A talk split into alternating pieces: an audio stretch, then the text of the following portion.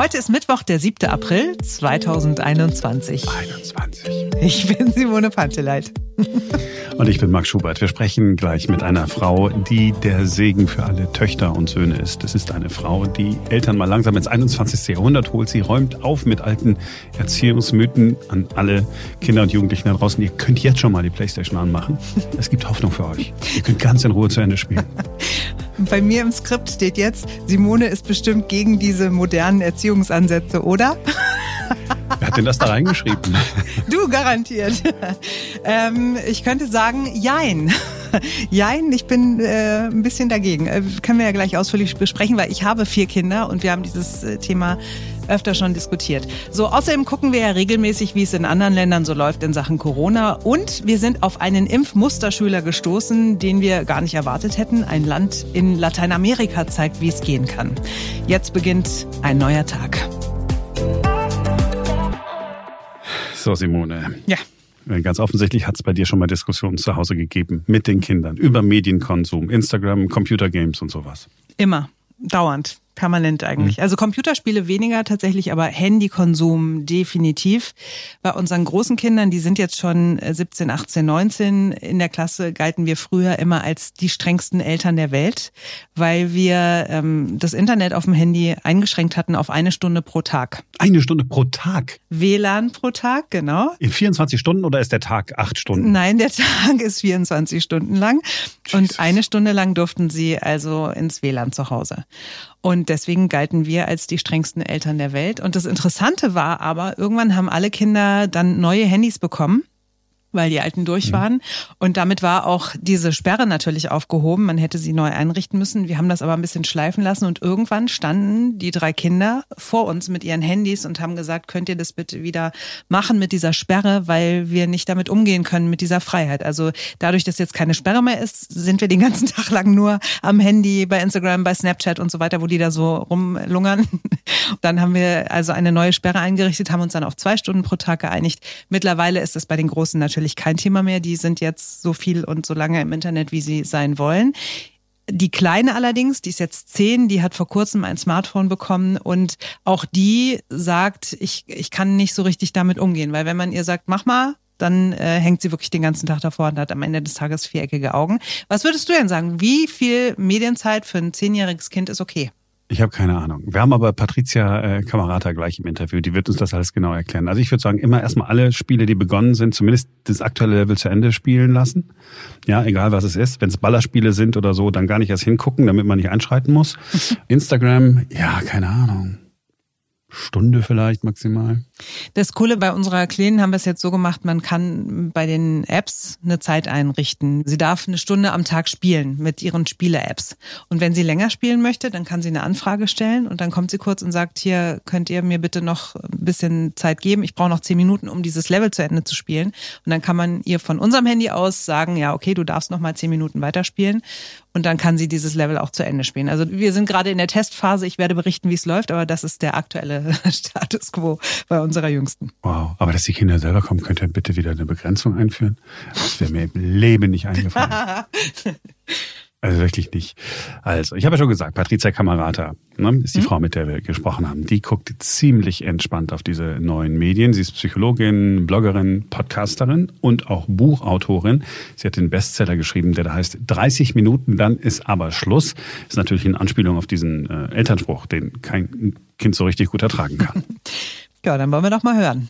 Hallo, Frau Kamerata. Hallo. Sie haben das eine oder andere Elternpaar in den vergangenen Wochen und Monaten durcheinander gebracht. Ähm, Sie haben ja eigentlich eine Lanze gebrochen. Vielleicht sage ich das falsch. Können Sie sofort darauf reagieren. Äh, dafür, dass man Kinder einfach am iPhone, am Computer spielen lässt, solange sie wollen. Richtig zusammengefasst? Nicht ganz. Also ich plädiere dafür, dass man keine harten Grenzen setzt, bezogen auf die Zeiten. Also dass man nicht einfach nur sagt, hey, 30 Minuten, dann ist aber Schluss, sondern dass man sich anguckt, was machen die Kinder eigentlich mit diesen digitalen Geräten. Dass das die zentrale Frage ist, die sich Eltern stellen sollten. Untertitel Ihres Buches, das ist genau das Versprechen, das wir alle brauchen, mit Kindern tiefenentspannt durch den Mediendschungel. Wo kann ich mich denn als Vater oder als Mutter total entspannen? Also man kann sich dann entspannen, äh, wenn man vorher Aufklärungsarbeit geleistet hat. Das heißt, äh, möglichst früh anfangen, schon im Kleinkindalter, altersgemäß eben die einzelnen Themen, die anstehen, mit dem Kind durchzusprechen und dem Kind selbst die Kompetenz vermitteln, mit all diesen Themen umzugehen. Das ist sozusagen der Idealzustand und wenn man den so einigermaßen erreicht hat, man erreicht ihn ja nie zu 100 Prozent, dann kann man sich schon entspannt zurücklehnen, äh, weil man dann nämlich auch weiß, wenn es Probleme gibt, dann kommen die Kinder zu einem und sagen, hey, ich habe hier ein ungutes Gefühl, da ist irgendwas, das kann ich nicht richtig einordnen, hilf mir mal, sag mir mal, wie wir damit umgehen. Und das ist ja der Punkt. Es geht nicht darum, äh, auf alles eine Antwort zu haben, sondern gute Grundlagen zu schaffen und dann ein vertrauensvolles Verhältnis zu haben, was eben genau in solchen Gefahrensituationen oder Fragensituationen Situation dazu führt, dass das Kind sich wieder eben an die Eltern wendet. Woher kommt das denn eigentlich, dass man so eine Zeitmarke festgelegt hat? Ne, jetzt in Ihrem Buchtitel sind es 30 Minuten, dann ist aber Schluss. Bei anderen ist es 90 Minuten, dann ist aber Schluss. Eine Stunde ist aber Schluss. Haben sich das Eltern irgendwann mal nur ausgedacht? Oder gibt es eigentlich so konkrete Untersuchungen, wo man sagt, okay, das ist die Herleitung, da hat man festgestellt, nach 45 Minuten war das Kind müder, als es hätte sein müssen oder so? Gibt es da was?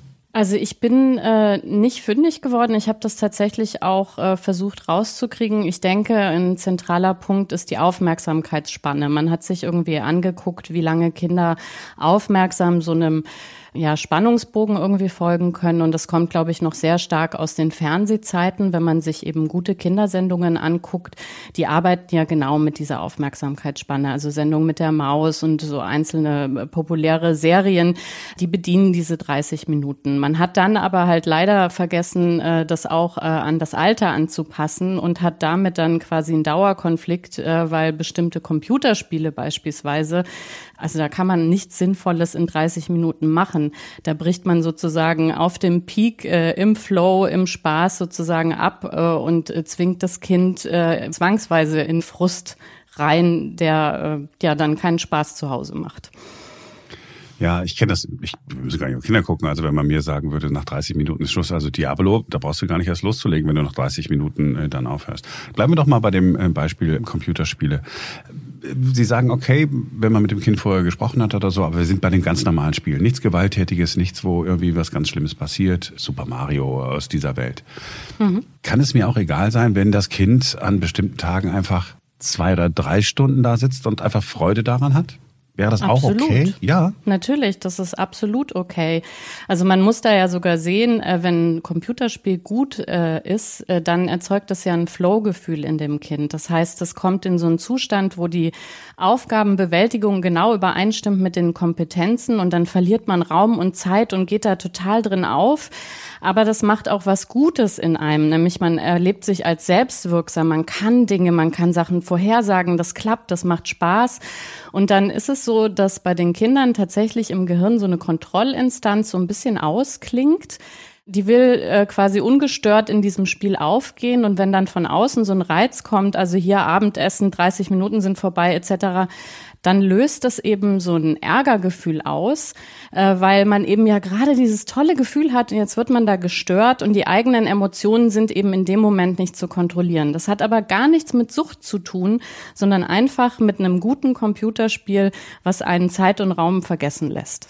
Also bei dem Thema Computerspiele, da bin ich total liberal. Ja, man kann mir 50 äh, Kinder hier hinsetzen. Ich würde die äh, die ganze Zeit spielen lassen, weil ich selber heute noch als als Erwachsener total viel Freude habe. Ich kann zwei, drei, vier Stunden mal, wenn ich denn Zeit habe zur Entspannung, so ein Computerspiel spielen. Dafür habe ich Verständnis. Ich bin allerdings jemand, der selber mit Instagram, TikTok, Social Media persönlich nichts anfangen kann. Ich weiß, wie es funktioniert. Mir ist es alles ein bisschen zu anstrengend. Ich bin also skeptisch, was Instagram angeht, weil es mir selber nichts Positives bringt. Ist das auch etwas, was Sie beobachten, dass Eltern, die selber mit Instagram klarkommen, auch liberal sind, was ihre Kinder angeht? Väter, die mit ihren Söhnen äh, FIFA spielen, sind natürlich äh, liberaler, was das angeht? Also das auf jeden Fall hat es was eben mit Kennen zu tun und mit selber benutzen auf alle Fälle.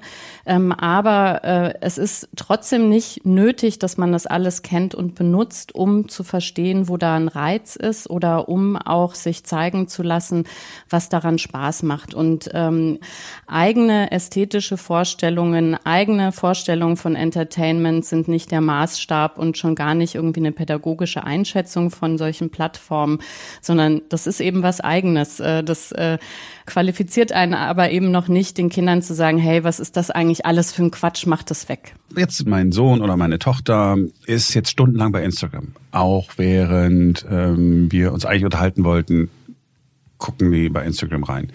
Gibt es da irgendeine Gefahr, dass ich, dass ich sage, okay, nach fünf Stunden Instagram schadet das meinem Kind? Nach 20 Stunden Instagram oder soll ich einfach laufen lassen? Nee, laufen lassen sollte man nicht. Also man sollte einmal ja auf die inhaltlichen äh, Gefahren hinweisen. Also sowas wie, hat sich das Kind schon damit auseinandergesetzt, äh, wie äh, da jetzt beispielsweise Körper inszeniert werden, was Filter machen, was das mit einem psychisch macht, wenn man immer nur perfekte Körper sieht beispielsweise, wie man sich davor schützt, hat das Kind sich damit auseinandergesetzt, dass man da auch von Fremden angesprochen wird, die vielleicht Dinge vorgeben, die gar nicht stimmen etc. Also das sind alles schon Dinge, über die man vorher sprechen sollte, die dann in diesen Konsum auch mit einfließen. Das heißt, es geht also immer um das Inhaltliche und nicht um die Zeiten. Und dann irgendwann kommt man natürlich schon in so einen äh, Rahmen, wo man sagt, dann geht's ja um das familiäre Miteinander. Also wenn ein Kind gar nichts anderes mehr im Kopf hat und nicht mehr schlafen kann, etc., dann ist das natürlich kein gesundes Verhalten, aber das ist auch nicht schön fürs Kind. Da sollte man dann sagen, hey, äh, also wir wollen zum Beispiel gerne ein Abendessen, wo niemand an irgendeinem Endgerät rumdaddelt, weil da sind wir halt mal eine Stunde zusammen. Das ist für euch vielleicht ein bisschen langweilig, aber meine Ich-Botschaft ist, ich mag das gerne als Mama jetzt haben, um mal noch so ein bisschen an eurem Alltag äh, teilzunehmen. Oder zu sagen, hey, also für den Nachtschlaf ist es tatsächlich nicht gut, bis in die letzte Sekunde endlos durch so eine Timeline zu scrollen. Äh, und da hat man natürlich als Eltern das Recht und die Autorität auch zu sagen, wir machen jetzt die Regel Einschlafzeit minus eine Stunde äh, und dann wird sowas auch mal ausgestellt. Aber Regel, das ist ganz wichtig, das ist verhandelbar, das kann man diskutieren, das kann man ausprobieren und dann kann das Kind berechtigter möglicherweise auch sagen, hey, nee, also heute Morgen sind zum Beispiel Ferien äh, und heute streamt irgendwie mein allerliebster, keine Ahnung, weiß ich jetzt kein Beispiel. Und das ist mir total wichtig, weil das Buch wird veröffentlicht und ähm, das will ich sehen. Und dann kann man auch an dem Tag sagen, gut, du hängst da jetzt schon vier Stunden davor, aber da drücken wir halt ein Auge zu. Heute darfst du sogar mal bis um 22 Uhr. Ja, also äh, es gibt halt leider keine einfachen Regeln, sondern man muss wirklich immer einzelfallbezogen einfach gucken, was macht da jetzt Sinn und was nicht. Also früher gab es ja nicht so viel Fernsehprogramme für Kinder, aber ich habe dann das natürlich dann auch geguckt. Wenn es draußen geregnet hat, hat man natürlich auf das Nachmittagsprogramm gewartet und hat das dann irgendwie geguckt. Und dann hat meine Mutter gesagt, mein Gott, sitzt ihr schon wieder vom Fernseher? Ihr müsst doch nicht immer nur äh, Fernseh gucken. Gleichzeitig äh, war es aber so, dass meine Mutter, Abendveranstaltung, ja, da hat man so über so ein Buch gelesen, aber dann kam die Tagesschau und dann wurde immer jeden Abend Fernsehen geguckt. Das heißt, mir hat man gesagt, guck nicht so viel Fernsehen. Ich habe aber festgestellt, dass eigentlich jeden Abend zum Ritual auch dieses Fernsehen gucken gehört. Das heißt, die Freizeitgestaltung meiner Eltern war genau das. Wenn ich diese äh, Nummer höre, jetzt leg doch mal das Handy weg, wir essen jetzt dann gerade. Vater oder Mutter, einer von beiden hat doch immer das Handy in der Nähe, falls sie nochmal vom Büro angerufen werden. Die gucken doch äh, dann auch währenddessen drauf. Ist das tatsächlich auch heute noch das größte Problem, dass Eltern was anderes vorleben als das, was sie von ihren Kindern erwarten? Also das ist sicherlich nach wie vor ein Problem, ja. Also ich glaube, man kann Kindern schon auch da wiederum vermitteln, ne? also du bist ein Kindergartenkind, da gelten andere Regeln als äh, der wichtige, die wichtige Geschäftsfrau, die irgendwie vielleicht noch äh, erreichbar sein muss oder so. Aber eine Vorbildfunktion hat man auf alle Fälle und äh, ich finde, das muss man dann schon gut verargumentieren können, warum man so wichtig ist, dass man die eine Stunde beim Abendessen nicht einfach auch das Telefon weglegen kann. Ich kann schon verstehen, dass das äh, irgendwie schwerfällt. Oder mache ich nämlich mal genau den, den Sprung zu mir. Wie schaffe ich es denn mhm. eigentlich, äh, dass ich tatsächlich mit einem guten Gefühl das Telefon ausmache. Also ich habe Momente schon mittlerweile im Laufe des Tages, wo ich tatsächlich den Nachtmodus anmache, dass es nicht mehr klingelt. Das, das ist fällt super. mir schwer. Fällt mir aber genau. schwer. Ja, aber das ist Übung. Also was Sie ansprechen ist, ähm, das äh, Fear of Missing Out, also wirklich äh, Angst zu haben, man verpasst was. Und das ist in einem Berufskontext Journalist natürlich nochmal eine andere Geschichte als, äh, keine Ahnung, in irgendeinem anderen Beruf. Aber auch da ist man ähm, durchaus in der Lage, das zu lernen, zu sagen, hey, es gibt bestimmte Auszeiten oder ich kommuniziere beispielsweise noch meine Festnetznummer für echte Notfälle, wenn ich jetzt irgendwie in die Redaktion muss, weil und erstmal sich zu sagen, es gibt diese Fear of Missing Out und die wird getriggert beispielsweise eben durch Push-Nachrichten.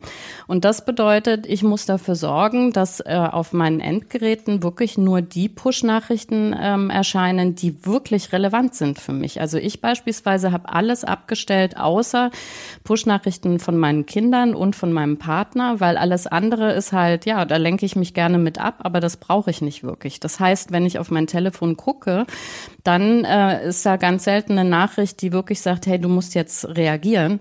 Ähm, und das ähm, entspannt schon mal das Gehirn einfach, weil nicht äh, auf 25 Apps irgendwie steht, oh, 17, äh, 25, 32 entgangene Nachrichten.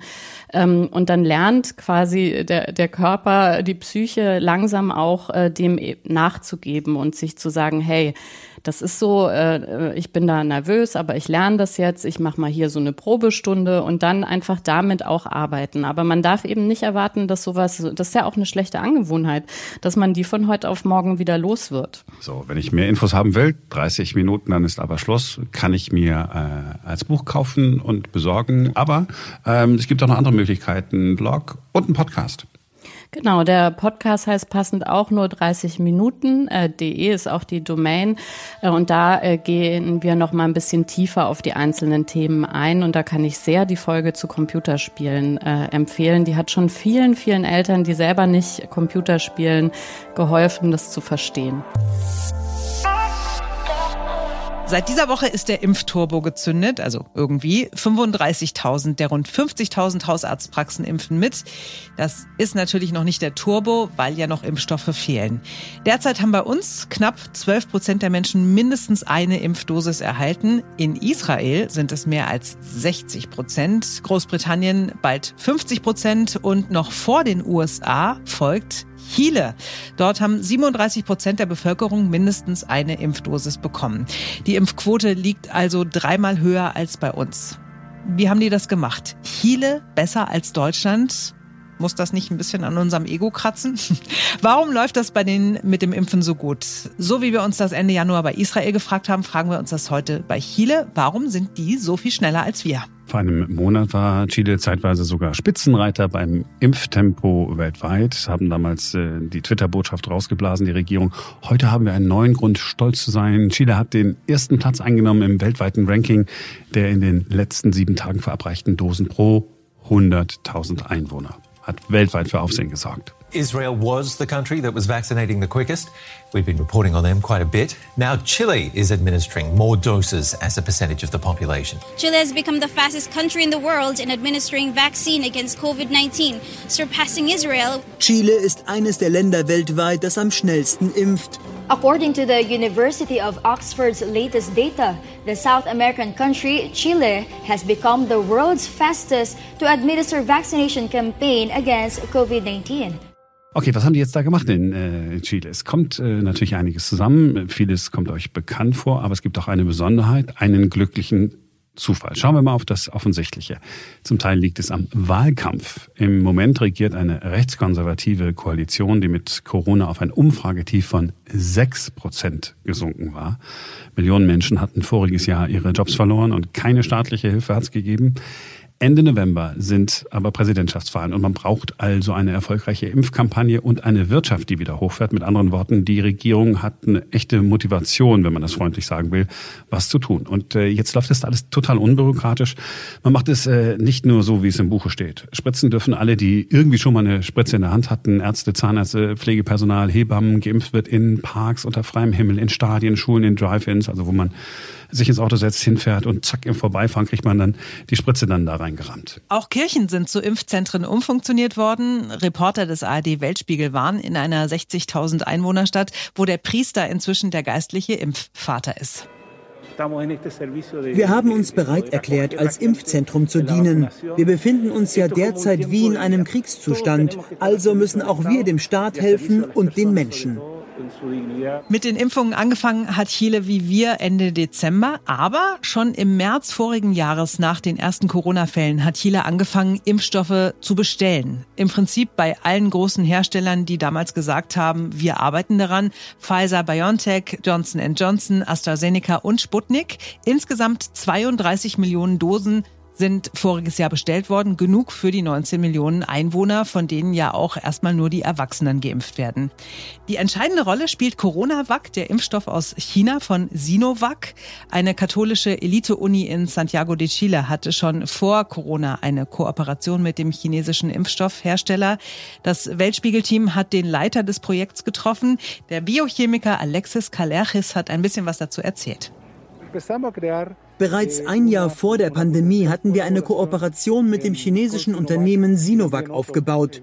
Damals ging es um einen Impfstoff gegen eine grippeähnliche Atemwegserkrankung. Unsere wissenschaftlichen Kontakte waren entscheidend dafür, dass frühzeitig ein Vertrag auf den Weg gebracht wurde. Der Sinovac verpflichtete, Chile rechtzeitig und prioritär zu beliefern. Also letztlich ist es ein Deal ähnlich wie in Israel mit Pfizer-BioNTech hat. Der chinesische Pharmakonzern Sinovac konnte in Chile den Impfstoff testen, bekommt alle Impfdaten und dafür wird Chile bevorzugt beliefert. Im Fall von China äh, kann man das natürlich auch ein bisschen kritisch sehen. Die Pharmaunternehmen da stehen alle unter staatlicher Kontrolle und handeln vor allem erst einmal im Sinne der kommunistischen Regierung. Vaccine Diplomacy wird es inzwischen genannt, Impfdiplomatie. Und noch was kommt hinzu, was nicht so offensichtlich und bekannt ist. Chile ist verglichen mit den anderen Staaten in Südamerika relativ reich. Also die haben das höchste Pro-Kopf-Einkommen aller Staaten in Lateinamerika. Das Gesundheitssystem hatte sich zwar vor Corona verschlechtert, war aber immer noch das Beste, das es da auf dem Kontinent gegeben hat. Es gab lange Zeit eine gute Versorgung zu relativ niedrigen Gesamtkosten. Chile hat ein duales System wie wir in Deutschland. Man ist entweder in einer staatlichen Versicherung, die kostet sieben Prozent des Monatslohns, oder man ist für deutlich mehr Geld privat versichert. Ähnlich wie bei uns wird es auch in Chile kritisiert. Ausgerechnet die Wohlhabenden zahlen nicht in die Sozialkasse ein einer der großen Streitpunkte gewesen, schon vor Corona. Und noch eine Schattenseite. Während weiter im Eiltempo geimpft wird, steigen die Infektionszahlen höher als bei der ersten Welle vor einem Jahr. Jeden Tag werden derzeit zwischen 7000 und 8000 Neuinfektionen gemeldet. Gemessen an Chiles Einwohnerzahl, das sind 19 Millionen Menschen, entspricht das über 30.000 bei uns. Ergebnis ist, die Krankenhäuser sind am Limit. 95 Prozent der Notfallbetten für Corona sind belegt. Seit Ende März gilt deshalb wieder ein strengerer Lockdown. Vor allem die größeren Städte haben das Leben wieder runtergefahren, inklusive der Hauptstadt Santiago. Es gilt eine nächtliche Ausgangssperre. Der internationale Flugverkehr ist wieder eingestellt worden. Hier ist der Bericht eines CNN-Reporters aus der Woche vor Ostern. Light traffic on the streets, nearly deserted sidewalks and bus stops. Around 16 million people, including Santiago, the Chilean capital, are under a full lockdown that started over the weekend after record numbers of new coronavirus cases. Pidiéndoles encarecidamente For the love of Chile, President Piñera pleaded with his fellow citizens, let's all maximize personal precautions and follow health guidelines. Enrique Paris, the Chilean health minister, is worried. Alcanza al 95%. He says intensive care units around the country are at 95% capacity, and the new spike in cases is bound to strain the national health system even more.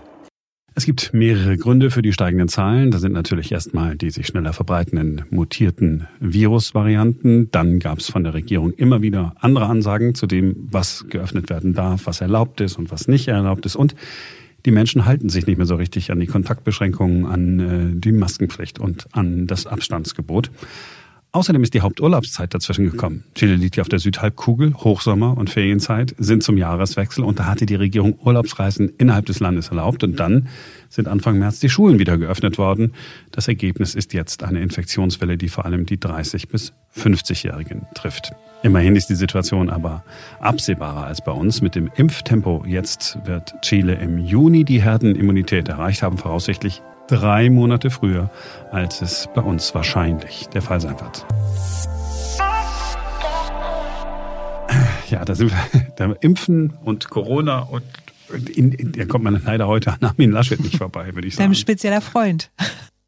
Ja, also ich bin ja letztens schon so ein bisschen, nachdem Markus Lanz den da so intensiv befragt hat, habe ich ja schon gedacht, okay, jetzt ist wirklich die Mitleidsnummer. Das ist sowieso, weil, weißt du, wenn einer bekloppt ist, dann muss man dem ja nicht mal sagen, dass er bekloppt ist. Und jetzt ist es ja nicht besser geworden. Das ganze Osterwochenende über gab es bei Twitter unter dem Hashtag Armin Laschet denkt nach viele bösartige Äußerungen. Das lag an diesem ähm, Heute-Journal-Interview. Die Leute wollen ja wissen, was Nein, jetzt ganz konkret ja an Ostern ansteht. Was glauben Sie denn? Werden wir dieses. Land tatsächlich in einen ganz harten Lockdown noch überführen müssen von Seiten der Politik in den nächsten Tagen?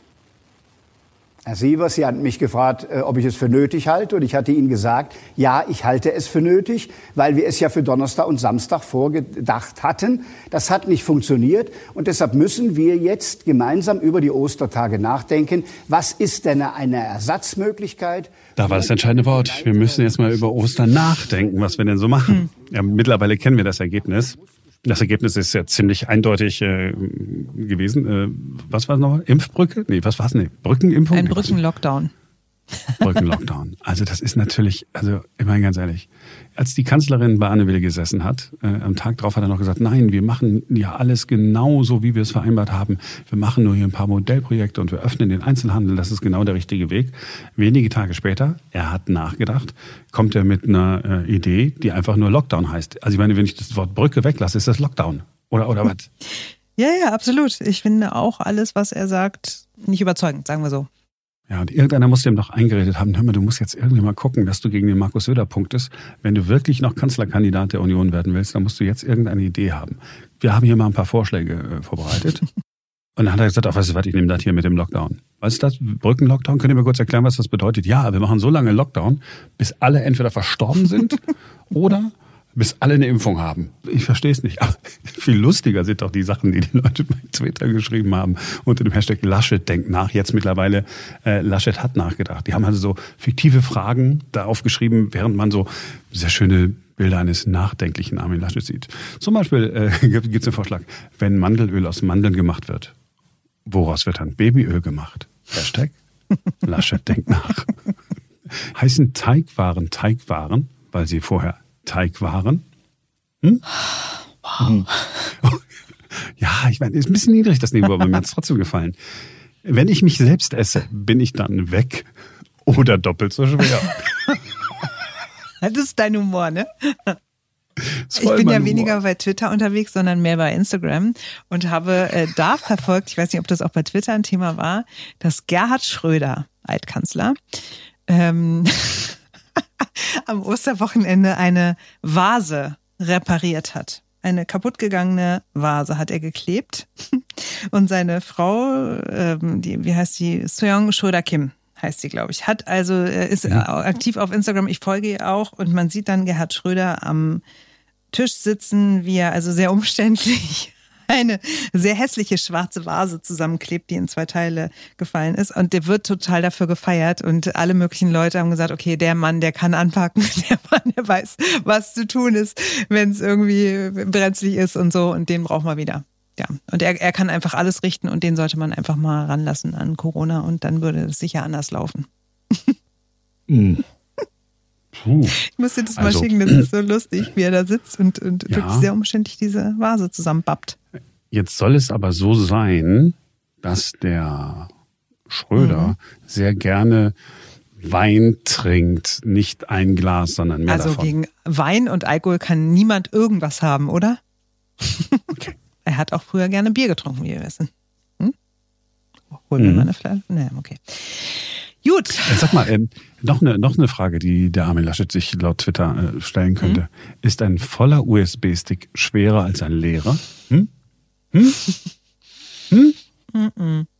Ich kann darüber auch nicht so richtig lachen, ehrlich gesagt, aber hm. es ist so ein bisschen, vielleicht liegt hm. es auch am Alter, Marc. Also meine Kinder hören mit Vorliebe drei Fragezeichen folgen immer noch. Vielleicht sind die auch wirklich komisch, ne, weil die schon so alt sind und immer noch gerne drei Fragezeichen hören. Auf jeden Fall sagt mein Mann, die gruseligste aller drei Fragezeichen Folgen für ihn wäre die drei Fragezeichen und das warme Bier.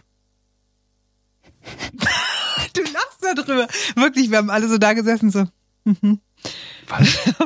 Voll lustig. Und du lachst darüber. Weil möglicherweise, weil ihr der gleiche Jahrgang seid. Gott. Gibt es diese Folge? Natürlich nicht. Achso, das war ein Witz. Ja, das ist ungefähr so wie deine Armin Laschet-Witze. Ja. Also ich, ganz ehrlich, ich habe einfach nur weitergeredet, weil, weil ich so ein bisschen erschüttert war, dass du einen alten Bundeskanzler äh, zurückholen willst, der die Pandemie bekämpfen soll, weil er ausnahmsweise mal das Glas Wein zur Seite gestellt hat und eine Vase repariert hat. Nicht ich, sondern Instagram feiert ihn und will ihn zurückhaben. Das ist. Apropos, wir sind auch bei Instagram. Ihr könnt uns gerne folgen. Ein neuer Tag Podcast heißen wir da. Es gibt auch Marc bei Instagram, es gibt Simone bei Instagram. Und ähm, schön ist es, wenn ihr uns eine positive Bewertung da lasst bei Apple Podcasts. Vier, noch lieber fünf Sterne und irgendwas Freundliches schreiben. Freuen wir uns auch immer sehr drüber. Und ich reposte das dann bei Instagram. Genau. Mache ich nicht so viel. Also wenn ihr da denkt, oh krass, ist der schon längst nicht mehr da? Doch, ich bin da, aber ich habe irgendwie so nicht die Muße, irgendwas zu machen da. Dann, aber ich freue mich immer, wenn Simone Sachen macht. Und morgen sprechen wir über äh, Frühjahrsmüdigkeit. Mhm. Und wir müssen über unnützes Wissen reden, von dem wir noch nicht wissen, ob es wirklich stimmt. Aber wir werden es recherchieren. Heute gelesen, alle Säugetiere, die mehr als drei Kilogramm wiegen, brauchen gleich lang zum Pinkeln, ungefähr 21 Sekunden. Es könnte auch eine Langzeitstudie werden und ihr beteiligt euch daran. Also wenn ihr Hunde habt, Katzen habt, andere Säugetiere zu Hause, dann gucken wir mal, ob dieses unnütze Wissen wirklich stimmt. Aber ein, ich bin nicht, das, das, also ich kann es mir. Aber gut, ja, wir, wir, wir gucken mal nach. Gucken wir selber nach oder finden wir jemanden, der für uns nach? Sowohl als auch. Genau, machen wir das so. ne, damit wir verschiedene Quellen mhm. haben. ja, cool. Also dann, äh, das war's für heute. Ähm, bis morgen, denn dann ist wieder ein neuer Tag.